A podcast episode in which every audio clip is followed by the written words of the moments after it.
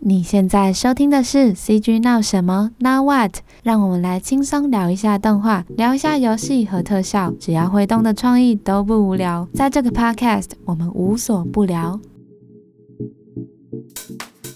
这一直到一两年前才才开始改成用比较新的软件，但在之前，我们的渲染的工具和软体全部都是他们自有的，我们没有办法学，也买不到。然后最有趣的是，他们没有三 D 的软体，所以那时候我们我们在打灯是用文字档在打灯的，好有趣。我我们没有界面，我们看不到那个三 D 的界面，基本上全部都是用打字在打灯，所以是蛮有趣的事情。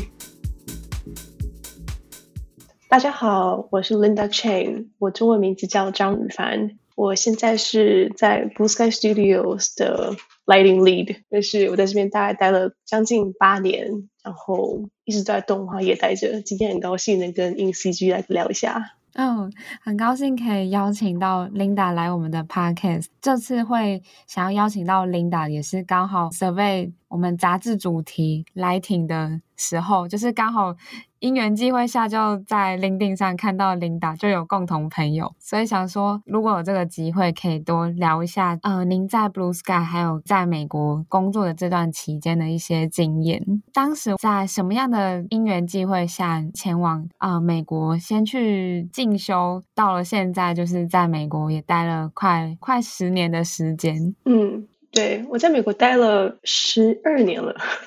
现在想起来好快哦，我的妈呀！其实我当初我是在台湾台南从小长大的，一直念念到基本上一直念到高中毕业。但是高中毕业的时候也是考，那时候也是考学测。但那个时候我其实我就已经蛮清楚，说我想要走艺术这方面的路程，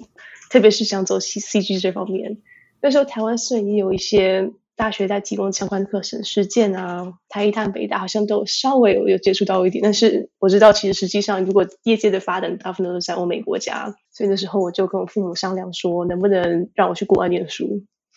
当然那时候也要出国也不是那么容易的事情，所以我也是有事先准备。我在高中的时候一边准备学测，一边去，oh. 呃，准备。就是上那个美术美术课那种，专门去练那种角色的素考，也是顺便用那个作品来当作品集去申请美国大学。所以后来，呃，美国几间学学院，嗯、大学都录取。最后我选 SCAD，主要是因为现实说一点，就是那里的学费比较便宜，也有相关也有相关的课程，所以后来我就去 SCAD。然后，可是我去的是 SCAD Atlanta，他们有好几个。分校嘛，然后我去其实是比较小的分校，资源其实没有很充沛。但是后来我运气还算不错，所以后来还是在业界生存下来了。刚刚 Linda 有聊到说，在业界就是不断的这样子累积。其实我们可以看到，应该是就读 SCAD 的期间就已经有到 Pixar 去做实习的一个经验了。嗯嗯嗯，呃、嗯，我在念大三的时候，他们的时候 Pixar 有一个专门给呃大专生的一个实习的一个实习的活动，然后你可以就是只要大专生，你还在学生都可以申请。所以这个时候我就申请，然后很幸运，真的很幸运。我因为我知道想要去皮克斯的人很多，竞争很激烈，然后我很幸运的被录取。大概那届我们九个人，九快十个人。然后他那个叫做 Undergraduate Program，简称 POP。然后他们的教学内容全部就是把你这个 pipeline 从头到尾，给你十个星期内要学完，从建模开始到最后的渲染。你除了跟 performance 之类的有关的不太碰之外，其他的几乎都要学一点。哦，是因为那时候好像看到是说 Linda 在上面挂的好像是 technical direction，这个 program 还蛮有趣的。嗯、因为我们知道 Pixar 可能里面会有很多像。呃，从前期的可能角色设计，或者是其他比较概念的，那这个 Linda 好像加入这个 program 比较像是已经到非常技术端的。对，我们是属于后期制作人，就是属于技术人员。前期的像他们的故事情节、他们的 storyboard 跟他们的 art 跟 design，他们有不同的实习生，他们是设另外的部门。另外，动画部门也是另外的实习生。呃，然后还有，当然还有软体工程的，他们是另外的实习生。在不同的业界有不同的头衔，嗯，在 Blue Sky 跟 Pixar，我们把它叫做 TD，就是 Technical Director，基本说起来，我们还是做大部分是比较像类似 artist 的性质的事情，但是因为比较技术化一点，要用很多的不同的硬体跟软体，所以不少地方会把它叫 technical director。看公司要怎么称呼，但基有时候有时候一般在申请的时候，我们也是叫做像是 modeler 或是 artist 或者是 effects artist。有时候两边 artist 跟 TD 的界限蛮模糊的。嗯，Pixar 就是实习的这段期间，然后紧接着 Linda 又进入到了 Blue Sky Studios 担任 lighting 的工作，然后有看到 Linda 就是在 Blue Sky 这七年也是从呃 lighting intern，然后到 TA TD，然后到 lighting lead 这个角色，嗯，那快八年的这段期间，一定有很多经验跟有趣的故事可以跟我们分享。嗯，其实做过很多不同的各式各样的事情，从实习生开始做完之后，到 TA TA 这边的时候到 technical assistant，他们就是那时候他们做了一些案子，有时候很复杂很庞大，他们有时候 TD 可能没有办法有时间去 optimize，所以就丢给 TA 做。哦、所以那时候我从 TA 做起来就是放的就是帮人家看问题，就是如果 technical 上有什么技术上什么问题，或者是有东西要修理，或者是他们的有一个什么场景太庞大，他们觉得要渲染太慢。我们要想办法把它分出来，就是分那个 layer 出来，然后再给别的 TD，让他们真正做起来比较快一点。然后后来后来做 TD，呃，做 TD 就是做普通的 shot lighting，就是一个一个 shot 这样子，这样去打灯。至于有趣的事情的话，呃，Blue Sky。的工具是很有趣的工具，嗯，oh. 我们这一直到一两年前才才开始改成用比较新的软体，但在之前我们的渲染的工具和软体全部都是他们自有的，我们没有办法学，也买不到。然后最有趣的是他们他们没有三 D 的软体，所以那时候我们。我们在打灯是用文字档在打灯的，好有趣。我我们没有界面，我们看不到那个三 D 的界面，我们就是完全是看一个一个灯讲，他说我们的灯这些颜色，我们就是 RGB 这样子一一一，然后在什么地方，就是在在地方的源头就是零零零，或者是你要基本上全部都是用打字在打灯，所以是蛮有趣的事情。哦，像我们现在如果在这一期杂志有邀请到 Lighting Artist，他们可能就会讲到，比如说。在 Blender 里面，或是在 Unreal Engine 里面，都可以做打灯这个东西。嗯、那刚刚 Linda 分享的就是用打字的方式去打灯。觉得好像会差蛮多的，就是用想象就差蛮多的。对对对，说起来是他们其因为 Blue Sky 的以整体整个公司来讲，跟其他业绩的算小，所以有些工具他们其实很多年一直都维持那样子。所以我们用的东西其实很多时候是从九零年代一直延续下来的工具，没有什么太大的变改。所以嗯，很有趣，就是一种不同的，就是你要你要想办法，当你没有办法看到你的灯在放在什么地方的时候，你要用不同的办法来来打灯。哦，了解，就是 Linda 会知道当时就是在 Blue Sky 的时候，刚有讲到说，从比较脚本式的打灯到在软体直接做打灯，这个转换是公司当必要从九零年代的这种呃流程转到一个比较近现代的，尤其 Blue Sky 的 team 又这么多人，那要改的话，一定是大家一起跟着改。对 对。对其实改的时候，公司内部的阻力是蛮大的，因为毕竟一个东、oh, oh. 东西用了这么久了，很多人都习惯了。然后那时候我们是因为来了一个新的 CTO，呃，主要是因为上面的高阶主管在换，所以才会有这些比较大的变动。不然可能我们还会继续用下去。所以在这边，其实他们当初换这个 pipeline，其实换起来有蛮痛苦的。很多人很久没有用过外面的现在的软体了 哦，但是在软体的切换上，如果对就是比较近期，可能是才刚从学校毕业出来的学生来说，可能他衔接起来其实会蛮快的。对，因为想必在 Blue Sky 一定有很多很资深的前辈，那他们在就是有点像是前辈跟后辈要一起去 feeding 到这个新的流程里。对。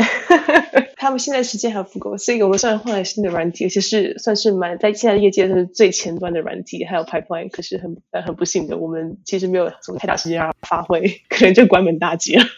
就是 Blue Sky 被关闭的这个消息，也是令我们动画产业，就是有关注动画产业的粉丝也非常感到可惜。但是我觉得，就是有在社群平台有看到很多在 Blue Sky 一起共事过的伙伴们，就是贴文里面会分享一些在 Blue Blue Sky 的很多很有趣的故事啊。就是虽然公司可能不在，但是对大家来讲都是一个非常好的回忆。嗯，对，人都非常好，这是一个很好的工作，基本上是很好的工作。在这里，我在这里认识了很多好朋友，嗯、然后也跟很多同事学习了很多新的东西，所以整体而言大家都很熟，大家交情都很好。现在突然。要我们大家突然解散，都很难过，哦、因为很多人在这已经过大半辈子，可能十几二十年，他们在这里都已经扎了很深的根，然后突然在 Blue Sky 这附近，其实没有什么太大的动画产业，嗯，没有，所以说如果要找新的工作，可能都要搬去西岸或者是搬去加拿大。希望大家都能找到好的大新的工作、新的机会。其实小小的私心也希望说。也尽量有很多人可以留在这个附近，所以将来如果想回来看朋友的话，如果大家全部都散在各种各式各样不同的地方，如果有些将来想跟人碰面的话，其实蛮难的。对，其实一开始有接触到 Linda 的关系，其实也是因为看到 Linda 有分享你在 Unreal Engine 做的 Lighting Study，最近应该就是还是会持续的做灯光上的一些作品跟研究之外，就是 Linda 接下来有没有什么新的计划吗？其实现在对那个 Real Time Render。我觉得其实对于我而言，这完全会改变我们现在打针的做法。对于我身为灯光师而言，它给我一个带来很大的自由。因为灯光师的工作，我虽然很享受他的工作，可是很麻烦，就是很多时候你要靠 render farm。你如果没有 render farm 的话，很多很多东西也做不出来。但是如果你一个个人想做做自己的作品，但是又没有那种资源去买网络上的 render farm，其实很多时候，呃，有很多你的能力就完全被限制住。嗯，所以现在其实渲染。就稍微没有这种限制，你就可以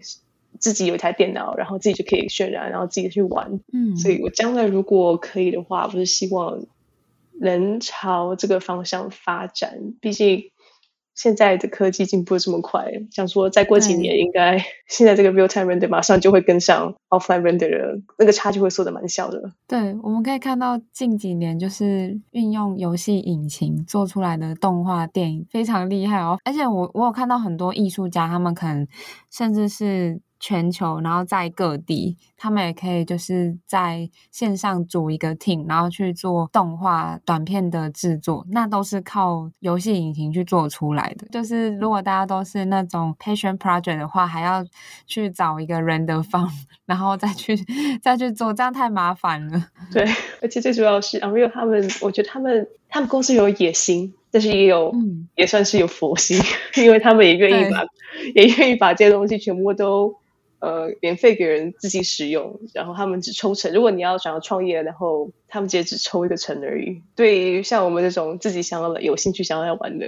很方便，因为不用像 Maya 或者 3ds Max，你要花上每个月还要缴好几百、交好几百块美金去买软体。嗯，所以我觉得他们将来再过几年，应该市场会扩展的很大。如果现在能够把这些技能学起来的话，我觉得将来应该也是很有帮助的。对，就是我们刚刚有聊到，就是在 Pixar 实习完后，然后进入到 Blue Sky 的这段期间，会很好奇，就是当时 Linda 为什么会想要选择 Lighting 这个工作，算是专攻的感觉。嗯，其实我在一开始在学 CG 的时候，就发现我对 Lighting 特别有兴趣。他们学校教的一定是全部都教你嘛，我全部都做完之后，就发现我在做第一个功课的时候，我就发现我对 Lighting 特别有兴趣。其他的我觉得，呃，普通啊，好了，你要我做我也可以，但是就觉得好吧，就就做一下，没什么没什么好玩，没什么有趣的，就勉强还 OK。但只有在做 Lighting 地方，就觉得做打灯就是觉得我觉得也很有成就感。当你全部把别的东西全部组起来，然后到最后你最后去修然后雕琢他最后那个 look 那种整体感，还有最后的作品，让我觉得非常有成就感。所以我虽然的时候还没有很确定，但是到后来到大三的时候，我大概就很清楚。我那时候就很在想说，如果我可以只做 lighting 的话，就太好了。哦，刚分享的是，因为我们知道 lighting 是一个非常，就如果讲做 CG 的话，它是应该说已经接近到合成的阶段了。嗯，对，就是当时呃，Linda 是说是因为把前面的设计，然后动画还有所有的东西全部合起来，然后进到 polish 的那种感觉，就是它让画面又整个更好看的，是因为这个过程让你觉得哇，好像可以看到非常整体的效果，然后就开始走上了 lighting 这条路。对对对啊，因为我我其实我知道我对。Performance 这方面没什么太大的兴趣，关于做动画还有做 effects 那些我都普普通通，人物角色也是没有太大的兴趣，主要是对环境比较有兴趣。然后环境基本上到最后，如果一个想要好看的环境。最后就是靠打灯把整体的感觉氛围和调出来，嗯、所以我就慢慢知道说我想要做打灯这方面的工作。哦，我们刚刚前面有讲到说，在 Pixar 有实习是比较全面性的，还没有真的进到就是直接专攻 Lighting。那接下来就是 Linda 进入到 Blue Sky 是 Lighting Intern 的这样的工作，因为我们刚刚前面有聊到说 Blue Sky 早期是用比较像文字跟那种脚本的形式去打光，那。当时进 Blue Sky 的时候，会很想知道，就是从以前，比如说学校的经验，跟在 Pixel 可能有短暂实习的经验，那这样要怎么转换？刚去 Blue Sky 的，如果是灯光师，通常都要花好一段时间去适应，因为他们其实自己也很，嗯、公司其实本身也很清楚，他们现在他们用的工具是非常独特的工具。一般人进去都要花上至少一个一个到两个月的时间去适应，适应之后就还好，慢慢会习惯。但在于作为灯光师，我一直个人的我个人一些一直认为说，工具不是重点，你可以用什么样的工具都 OK，是你之后的审美观和你的判断。一个好的灯光师，就算来 Blue Sky，他们完全没有用过这些这些工具，只要。他大概理解说，这个的工具上面的逻辑和道理，通常都可以做出很漂亮的作品。我看到他们用的工具，说：“我的妈呀，这什么年代了？”哦，就是可能换方式，但是逻辑是一样的。想知道说，就是作为在 Lighting Team 的一员，就是通常会怎么样去跟其他部门的合作，还是就是统一透过 Lead 跟 Supervisor 去沟通？都要看那个案子，然后要看你的 Lead。还要看，也是看你是不是要，还要看别的别的部门的 lead。基本上，我个人是喜欢直接跟别的部门的人直接沟通。像如果我今天有问题的话，我个人偏好是直接就直接传讯在 Slack 或是 email 直接问那个人说，呃，我这里有点问题，可以麻烦你帮我看一下，或者是你会不会知道说这有什么解决的方法？但通常我也会通过我的 lead 讲。就跟他他们知道说，我在这个地方有些问题，他们可能要稍微关注一下，或是给我更多的时间，不然就是看整个 sequence 或者整个案子上面有没有相同类似的东西，他们可以稍微关注一下，或者是将来我们可以省些不少时间。但基本上像 Blue Sky 的传统的 pipeline 的话，他们在给 lighting 最开始做 shot 之前，他们会开会，他们会 kick kick off。把整个稍微那个小组召集起来，然后大家稍微解释一下你们现在做的东西有什么样的问题或者可能的状况。但是如果你遇到其这些问题的话，跟这个人讲，跟别的部门这个人讲，或跟这个部门的这个人讲。然后如果有其他的问题的话，嗯、可以跟主管讲。但基本上他们希望希望就是尽量，当然实际问题能减少，但实际上做起来的时候问题是很多。有时候如果像我每次每些事情每些问题因为都要都要去问我的 lead 或者问 supervisor 的话。我觉得会拖太久，所以会宁愿、嗯、我宁愿就直接去跟别的部门直接沟通，沟通完之后再跟我的，然后这样如果如果解决方法最好，如果没有解决方法的话，我我就一定会跟我的 lead 讲。了解，因为就是在刚有分享到是团队的伙伴，还有跟就是部门内跟部门外的怎么去合作。啊，我们访谈前我有观察到，就是 Linda，你有你在 Blue Sky 参与的专案，就是有像《里约大冒险》啊，然后《冰原历险记》。还有像蒙牛费迪南，我讲的这些就是直接讲台湾的电影的名字，就是听众可能一听就知道这样子。这五六部的哪个专案是让你最印象深刻的？我觉得印象最深刻应该是上一部《Spice in the Skies》。这一部印象最深刻是因为我们打灯的时候做起来特别痛苦，有想象到里面那个场景。对，因为它的它整个场景设计特别复杂，比他们之前做的很多案子都还复杂。然后他们的 style 也比较像是稍微逼真一点，比较像比较像电影特效，不像普通的动画。所以我们打灯的时候要另外设上很多东西，然后在 comp 在合成的时候也要另外加很多东西。整体而言，那部电影的难度就是比较高。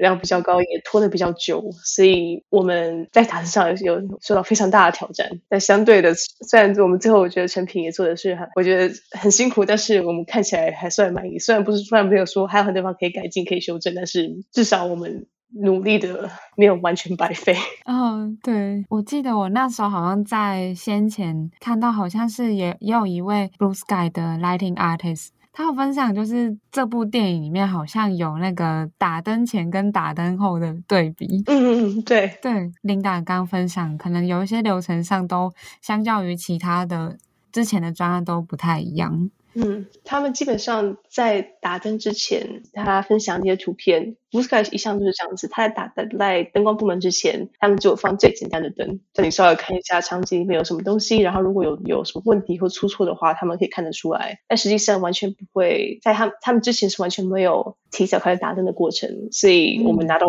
shot 之后，要开始从那完全就是普通，就是一个白灯的样子。打到最后的样子。对，刚好 Linda 在讲的时候，我找到了这篇文章，就是这篇贴文，就是它的 before 是可能角色场景是它的背后的，比如说天空可能是非常单纯的蓝色，那可能 after 就是它可能会因为剧情可能会有。光线会变不同颜色啊，然后主角开始往上升的时候，会有另外样子的氛围。我刚刚想问，就是刚刚 Linda 有分享说，Blue Sky 在前期是用比较传统的方式在做打灯这个工作，在转换上这个过程是不是在某个专案前可能就要先决定好，就应该不是在专案中突然改变？现在这个流程其实已经发展了两三年了，但是跟任何的工具和任何的软体发展一样，他们都要很多很多的时间去发展。所以我们现在用的这个流程，还有新的软体和工具，都是很多人花很多心思设计出来的。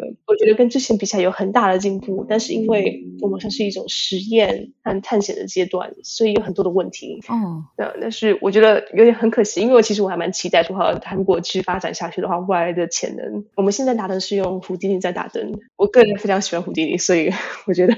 我玩得很开心。现在这个流程，它这个排版没有办法延伸下去的话，就很可惜，很多很好用的工具也就没落掉了。那可以分享一下，就是如果以刚刚分享，比如说在胡迪尼啊，或是 Unreal Engine 有可以做打光的工作，那可以跟我们分享一下，就是 Blue Sky 自己开发的这个打灯的。系统有什么样的特色？是你刚刚有说，就是你觉得发展下去其实是很有潜力的。呃，Blue Sky 它其实最差的就是差它没有一个界面，所以它没有孤影不像一般的 3D 软体，因为它算是很早的 Ray Tracer，它是很久以前它是一个最早写出来的 Ray Tracer，然后一直沿用下去，所以他们很多做出来的东西算是跟物理。比较起来是正确的，physically correct 是物理正确，但是不幸的，我们做的是动画。动画很多时候它，它它们有很多不同的风格，所以就算是逼真的打光，但是但是不见得是他们他们的艺术指导想要看的样子。但是最后，如果他们如果能够发展下去的话，能再跟雇佣更多的人，然后让整体而言给像我们这些 artist 跟 TD 比较好用的界面。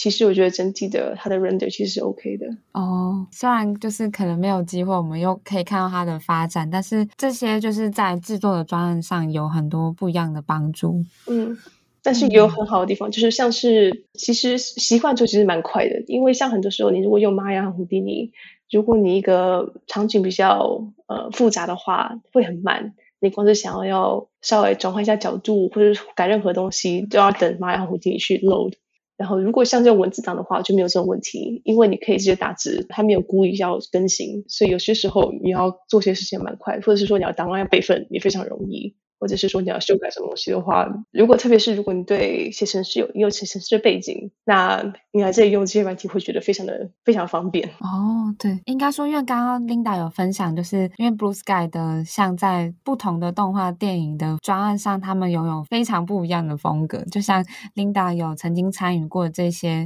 动画风格，其实都非常不一样。特别讲到 lighting 的话，怎么样去 feeding 到不同风格的电影专案里，就是会需要去适应。我觉得其实很多时候是要靠你的力，还有艺术指导，特别是艺术指导和艺术总监，因为他们是最后把关的人。然后很多时候他们的风风格也是他们在决定，所以他们会告诉你他们什么样、什么样的、什么样的，他们想看起来什么样子，你就跟着修。他们如果沟通得很清楚的话，其实我觉得身为灯光师做起来都不会有问题。所以主要看说看我们当然也会因为有不同的风格会做不同的工具，特别是在合成的里面，在 Nuke 里面会有不同的工具。因为其实打灯其实很多时候灯光它就是那样子，有其实，在灯光的控制也很有限。像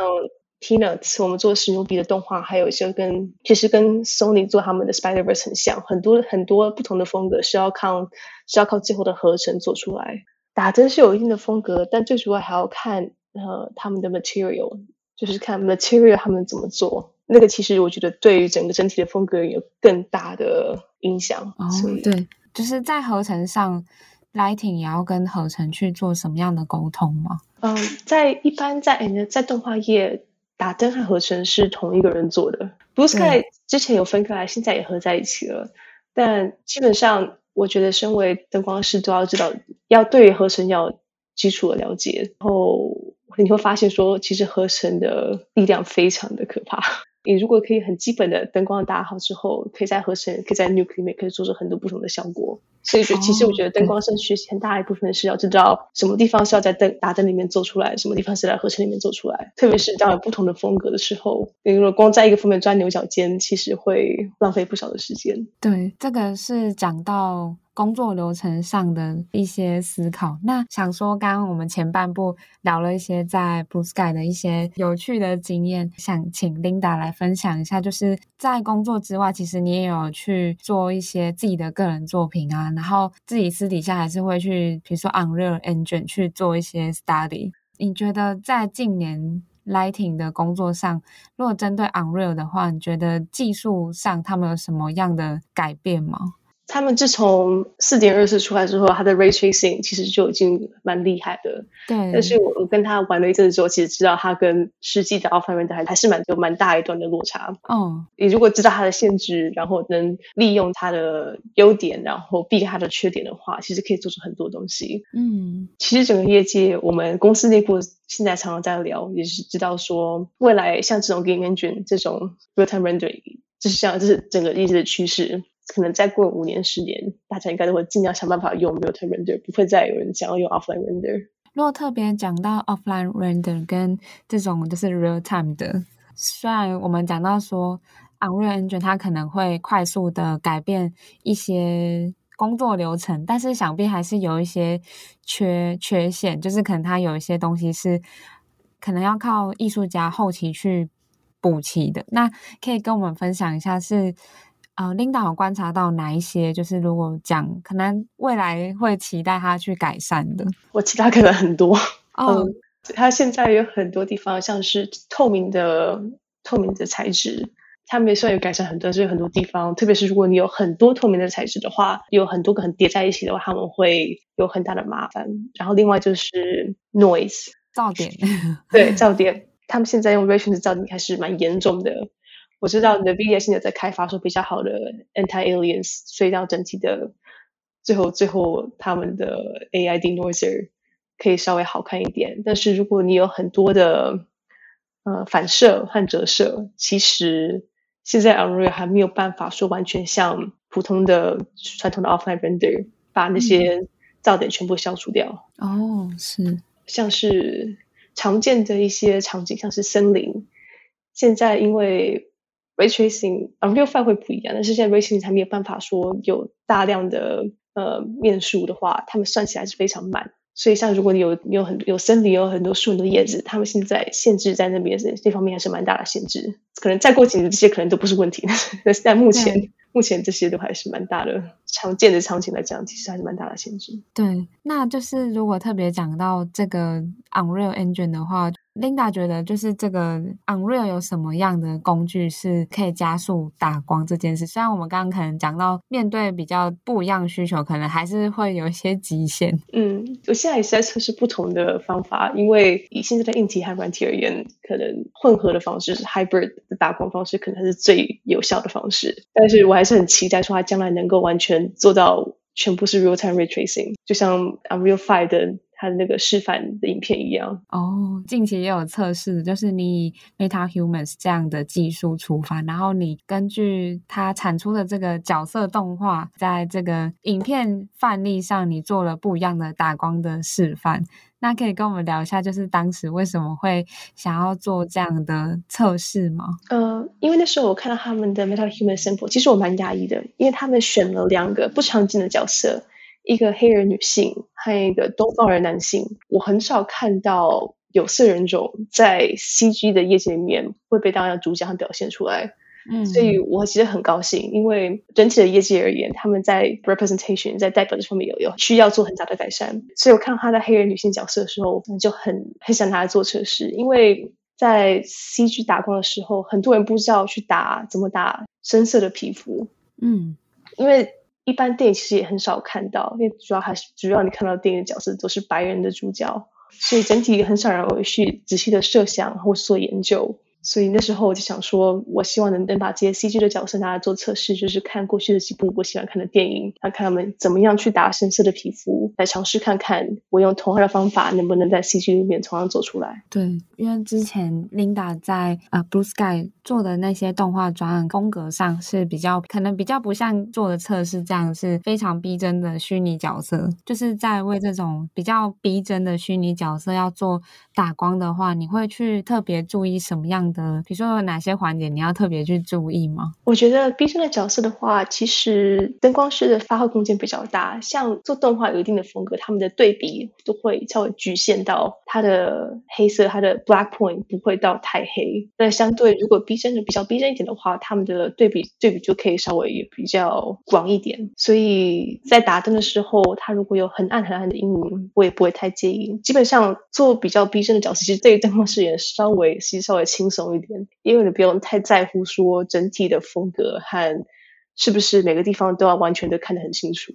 跟动画比起来，动画一般会讲说每个地方都要看得很清楚，所以说不能地方太黑，或者说不能地方太亮。对，CG 产业里面其实很多人针对，如果像有色人种，就是比如说黑黑皮肤跟黄皮肤的打光，其实。最近那个《MetaHuman》算是非常先先驱的一个示范。然后我刚刚就想到皮克斯近期出的，就是《灵魂急转弯》，他们在里面的角色打光上，我之前有看过，好像他们有访问 Lighting Team，他们也是有特别讲到说，因为之前打黑皮肤的角色灯光可能比较没有什么经验，那可能他们在。这个流程上有多花一些功夫，对，因为打深色、打黑色、深色皮肤不能跟打普通浅色或是跟白的皮肤，其实如果想要看起来好看，就是觉得很漂亮的话，其实他们很多不同的灯光的用法还有角度，嗯，所以如果没有稍微稍微思没有经过稍微思考的话，其实，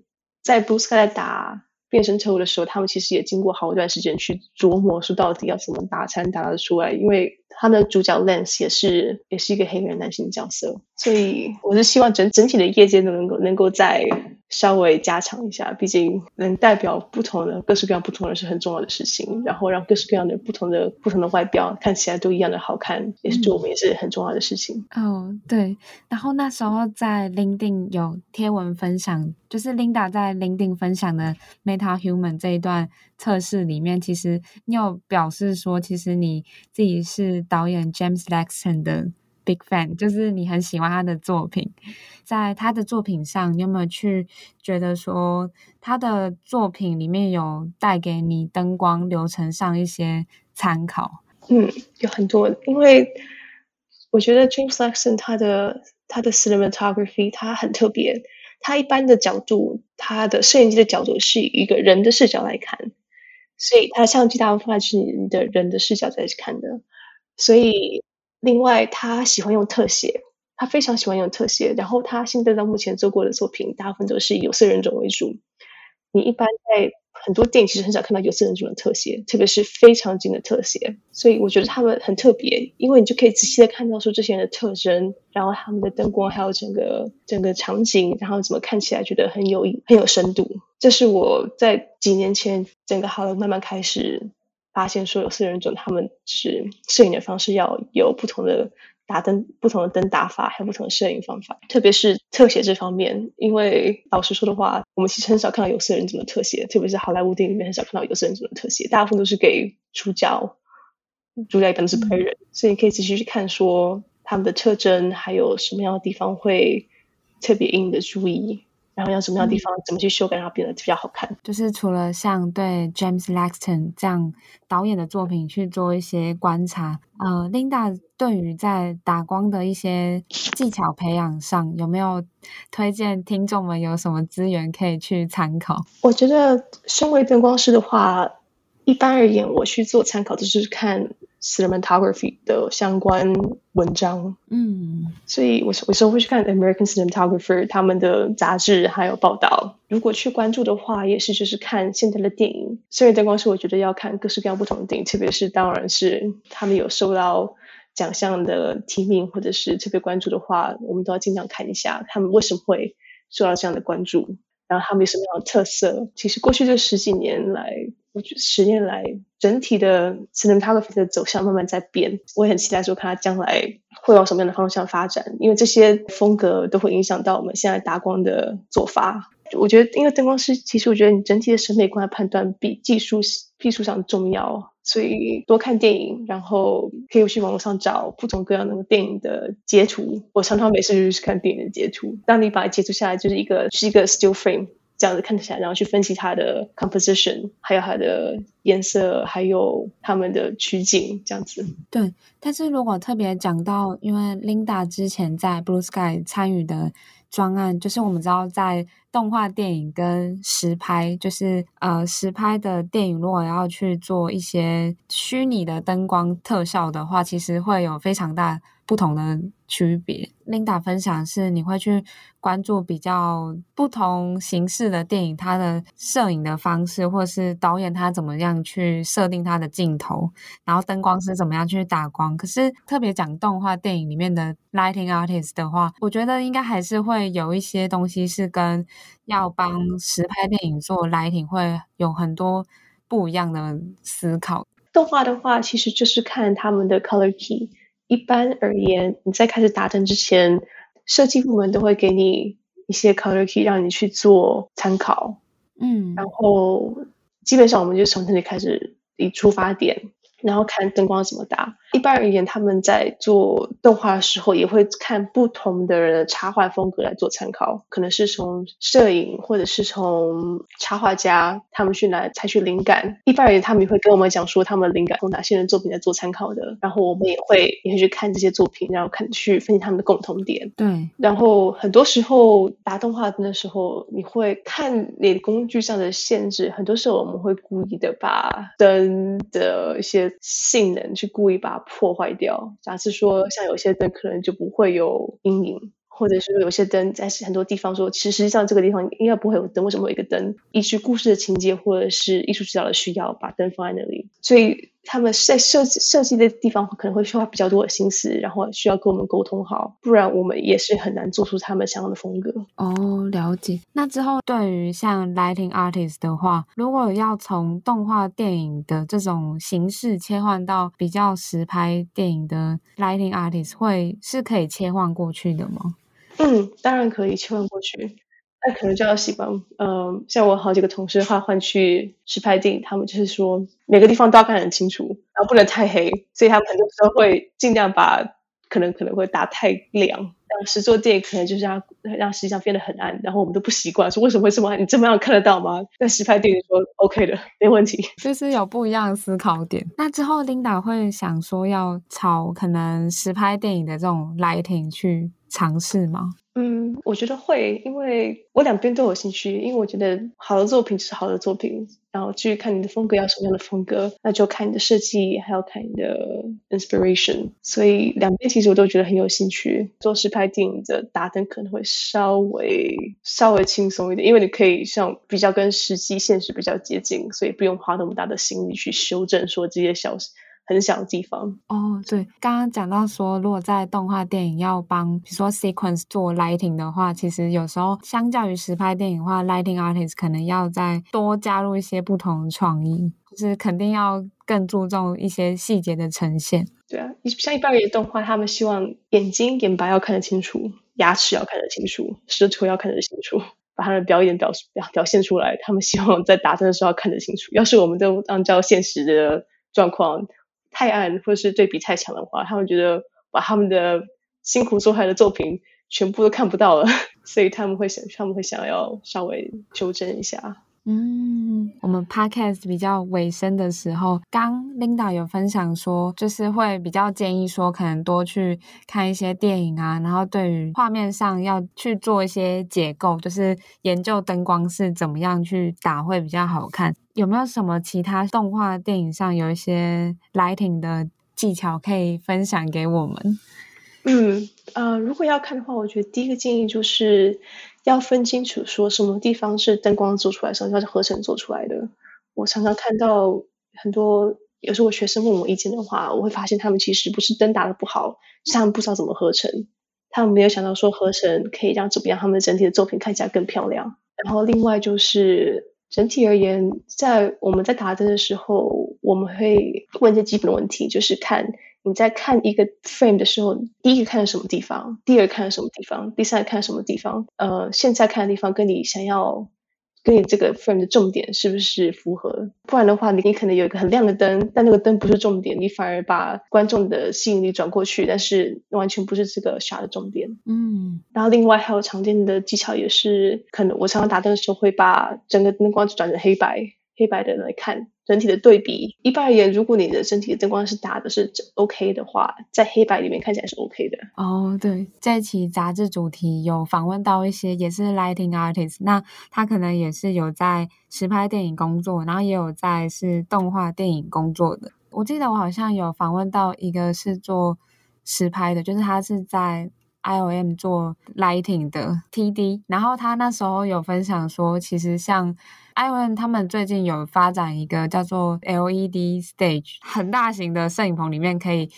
角色啊、场景全部都在里面设定好。对于其实 lighting 帮助非常大，因为就是我们知道有一些在蓝幕跟绿幕之前的那些角色表演，可能有些灯光在现场如果没有做好的话，对于后期 lighting 啊也是很痛苦。可是 LED 这种方式可以让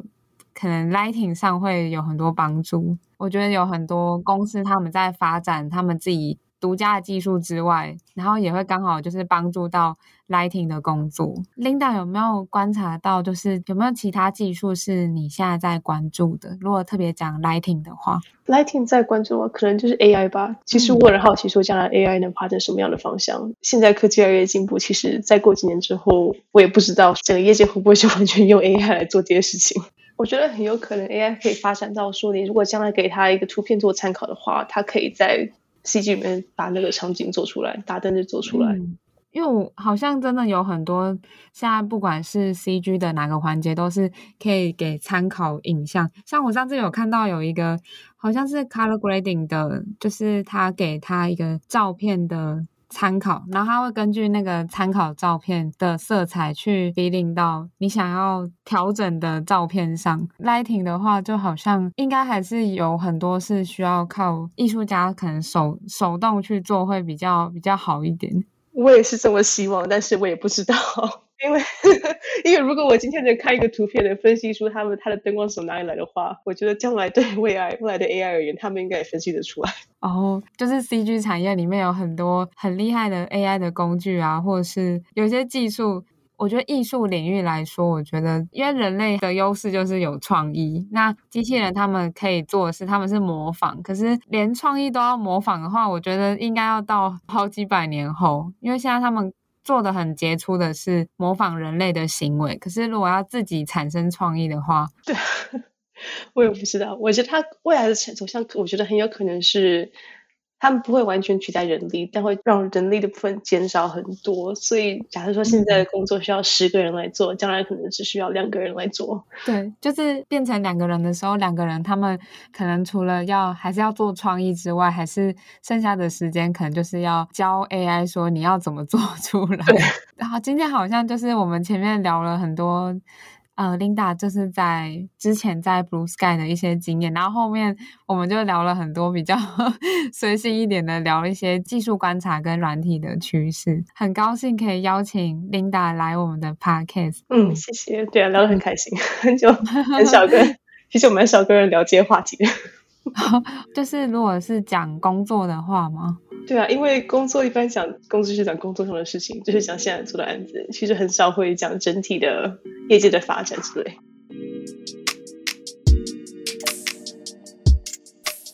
谢谢你的收听，喜欢这个 podcast 的话，记得帮我们去 Apple Podcast 评分五颗星。